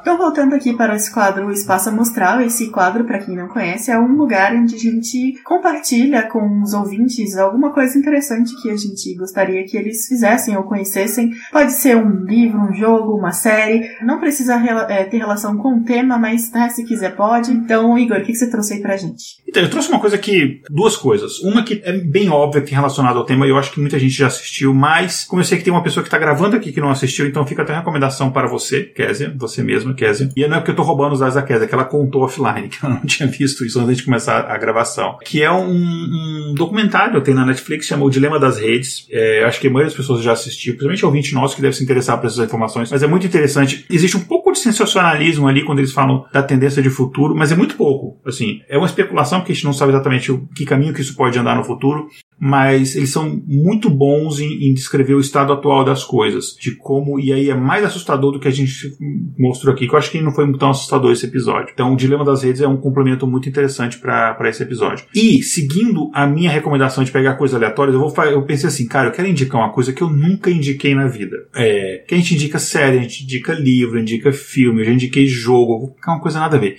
Aí eu falei, cara, já sei, eu vou indicar um canal do YouTube. E, para ser bem aleatório, eu quero indicar um canal do YouTube que não tem absolutamente nada a ver com o tema, ou de qualquer tema que a gente já abordou. Eu pensei, que vou indicar? Aí eu pensei, já sei. Infelizmente, é um canal do YouTube que eu acho que, se você não entender bem o inglês, talvez, apesar de que a pessoa fala bem devagar, porque ela não é americana, mas talvez não seja tão legal. Mas eu acho que mesmo se eu não entender inglês, dá para sacar mais ou menos. Que é um canal de um cara, e ele é bem famoso. Ele é um, é um italiano, o nome dele é David Biasi, e ele tem um canal que chama Dave 504, que é Dave é, é D-A-V-I-E 504. back Esse é o canal dele do YouTube. Ele basicamente ele é um baixista, um moleque muito bom baixista. O cara, ele é, assim, absurdo, ele é muito bom. E ele tem esse canal que basicamente, assim, tem toda uma mística em torno desse do canal dele, que é basicamente, assim, para ele, é, baixo é a única coisa que importa no mundo, contrabaixo, né? O Léo, nosso editor, vai concordar com ele.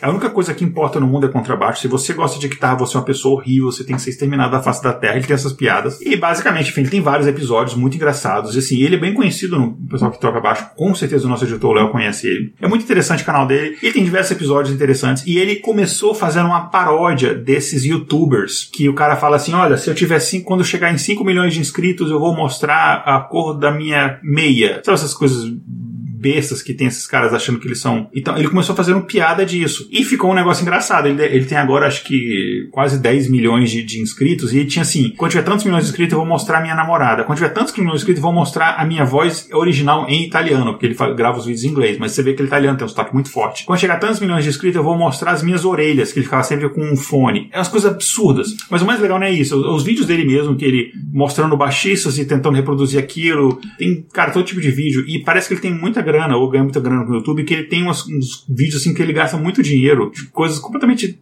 sem noção. Que, por exemplo, tem aquela música do Toto África. Aí ele pegou, comprou um, um ticket e foi pra África, passou lá em alguns países só para tocar essa música no baixo na África. E teve uma Around the World que ele literalmente ele viajou e deu uma volta ao mundo para tocar essa música em vários locais do mundo. Tem episódios que basicamente ele paga pessoas que dão aula de baixo online, ele finge que ele é um baixista iniciante e ele chega, mostra como é que você toca. Aí ele toca assim mais ou menos, aí o cara, ah, tenta fazer isso. Ele, aí tipo ele faz assim um negócio mega assim profissional que o, o professor não consegue. Aí o cara, nossa, ele falou, nossa, você é um professor muito bom. Aí o cara, não é possível, tipo assim, você saiu do noob para um cara profissional, isso aqui.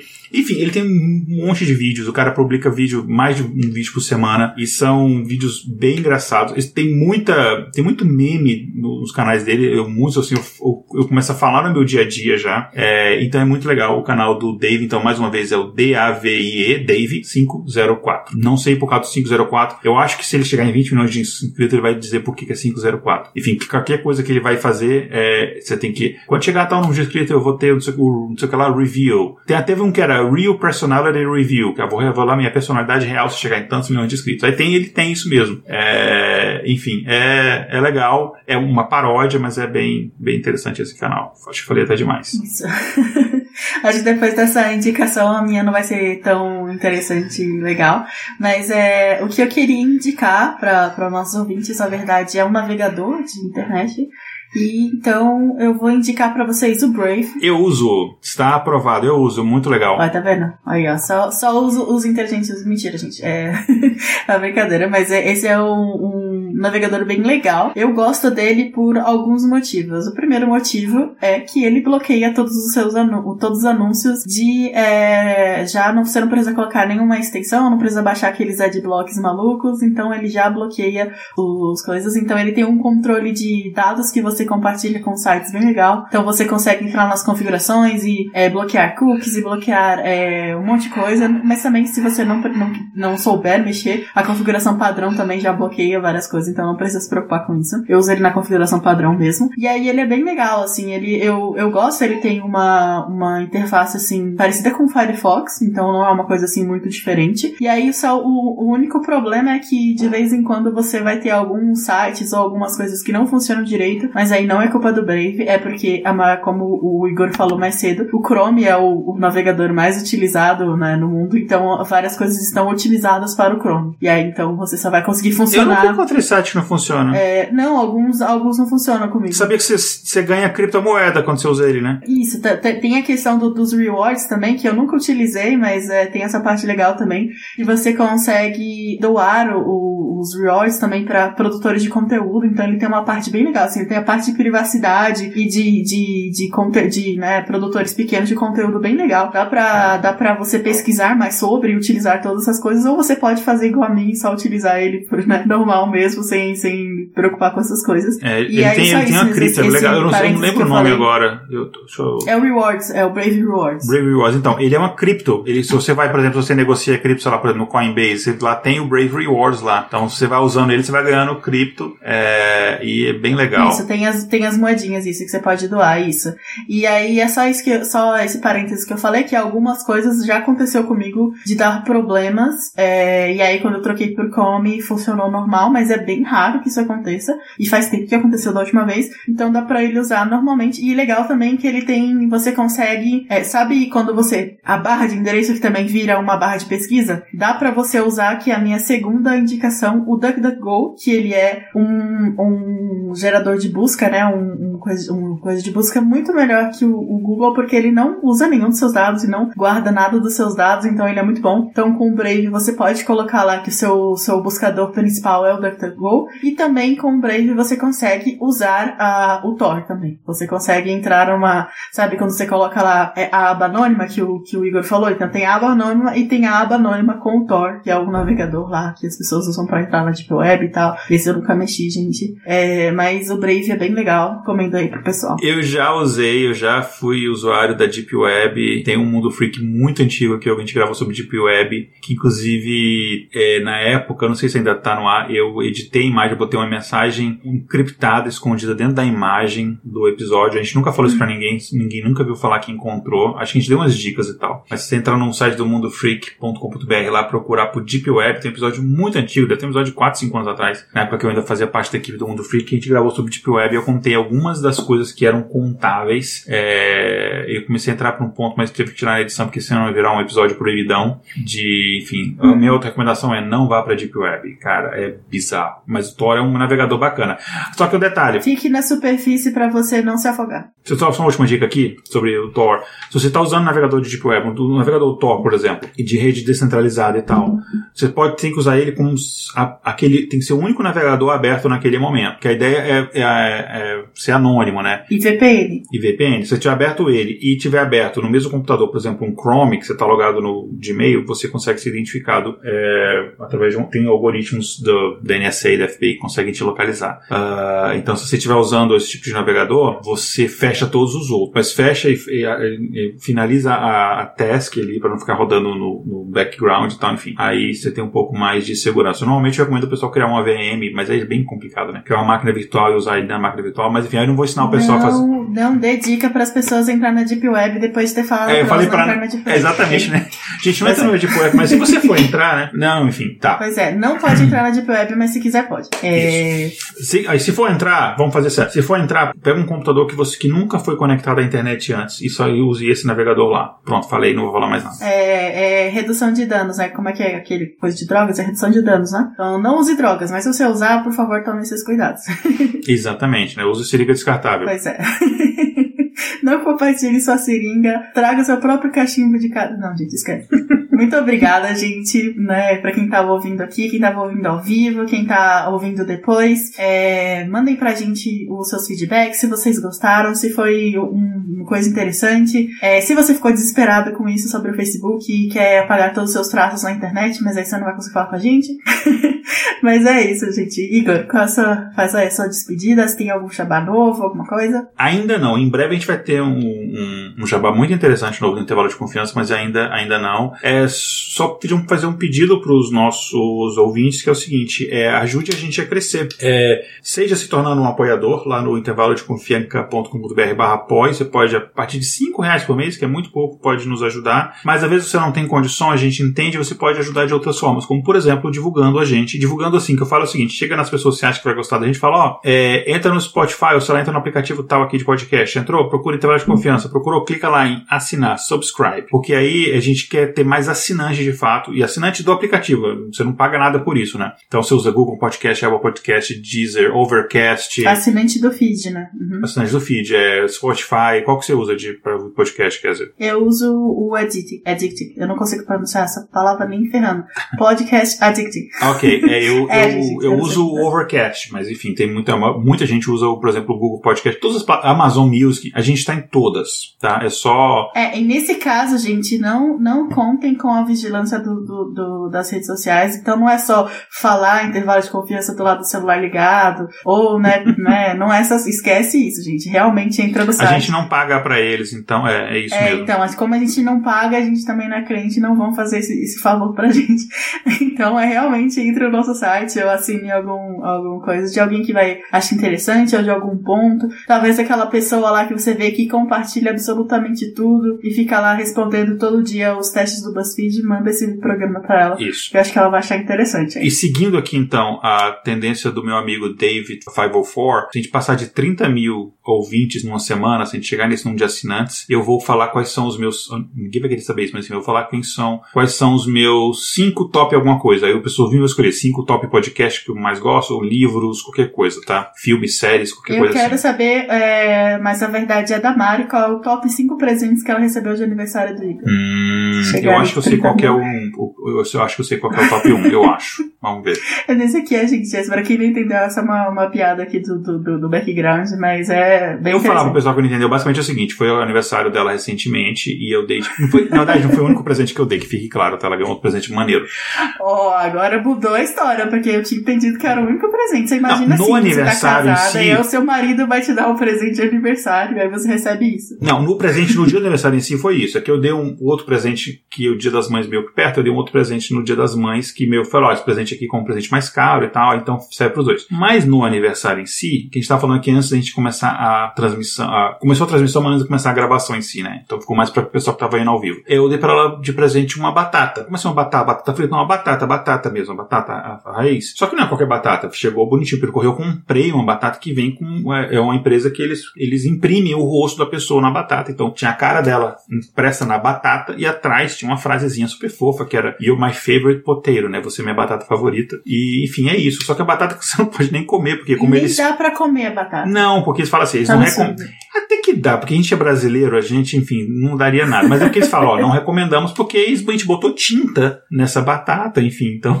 é, sei lá, é melhor não, mas dá pra plantar. Então eu acho que é muito mais útil que um diamante, por exemplo. Eu acho que, enfim, acho que se eu desse pra ela um anel de diamante. ela- Mas é isso, Nari. Se você, se você quiser falar aí nos recados se você gostou, então provavelmente vocês já sabem, porque lá os recados são no começo.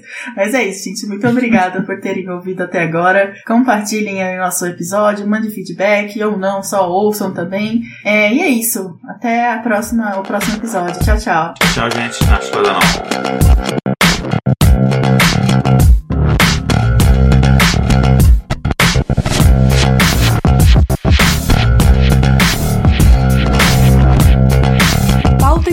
Por Tatiane do Vale. Vitrine Diego Madeira. Vinhetas Rafael Chino e Léo Oliveira. Voz das vinhetas Letícia Dacker e Mariana Lima. Redes sociais e marketing Vanessa Vieira. Gerência de projetos Késia Nogueira. Edição Léo Oliveira. Para saber mais sobre o nosso projeto ou nos apoiar, visite intervalodeconfianca.com.br.